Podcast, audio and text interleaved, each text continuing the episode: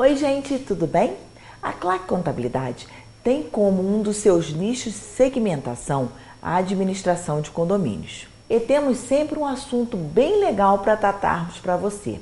E hoje a gente vai falar daquele karma do condomínio que é a inadimplência. Gente, o novo dicionário Aurélio, ele define inadimplência mais ou menos assim: falta de cumprimento do contrato de qualquer de uma das suas condições. Em falando de condomínio, inadimplência é aquele proprietário que não paga as taxas condominiais da sua unidade em dia, que podem ser ou ordinárias ou extraordinárias. E também o fundo de reserva, as multas que foram impostas por ele, né? Que, que o, o condomínio pode ter imposto aquele determinado condomínio. Mas então, Gente, o não pagamento em dia acarreta problemas graves ao condomínio, porque há uma série de despesas a serem honradas, né? Como energia elétrica, contra de água, salários, tributos, manutenção de elevadores, de portões, seguros, etc, etc, etc. A impontualidade de alguns condôminos faz que o caixa do condomínio diminua a ponto de, das taxas condominiais necessitarem ter seu valor reajustado, né, gente? E quem é que sofre? Desta forma, minha gente, os outros condôminos adimplentes que pagam suas obrigações em dia é que arcam com a obrigação de cobrir a inadimplência, vez que os, os custos, as despesas, elas precisam ser honradas. Então, como é que faz, né? Nada mais revoltante, gente, né? Para um condômino que paga suas obrigações em dia do que conviver com outro que costumeiramente não paga e o atraso é grande. As taxas se constituem pelo rateio das despesas do condomínio. Elas independem, gente, se a unidade, né, ela é utilizada ou não, ou de quantas pessoas nela residem. Da mesma forma, o condomínio do andar térreo tem que pagar as despesas de manutenção dos elevadores, ainda que nem delas utilizem. Isso é convivência em condomínio.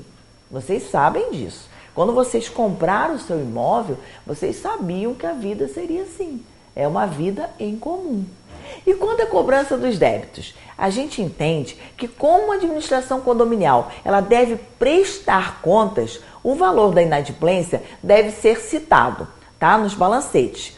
Assim, a gente evita, para é, evitar celeumas, a gente não coloca as unidades né, nos balancetes, que são distribuídos aos condôminos, mas na pasta de prestação de contas deve ser colocado detalhadamente as unidades e débitos e os valores a elas correspondentes. A administradora de condomínio, verificando que determinados condôminos não pagaram, deve enviar cartas de cobrança e, não havendo resposta ou possibilidade de acordo, deve-se passar o débito para o síndico para que ele decida o que fazer.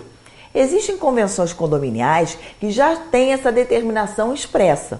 Se não dispuser, o síndico deve solicitar o encaminhamento para o jurídico da administradora para propositura da ação judicial ou execução judicial, conforme o caso. Outro particular sobre a inadimplência diz respeito à participação ou não do condômino inadimplente nas assembleias. O artigo 1335, inciso 2 do Código Civil, cita dentre os direitos dos condôminos dele votar né, nas deliberações do assuntos da Assembleia, dela participar estando kit. Gente, expressão delas participar gera muita polêmica, pois muitos entendem que os condôminos inadimplentes podem ser impedidos de estar presentes nas assembleias.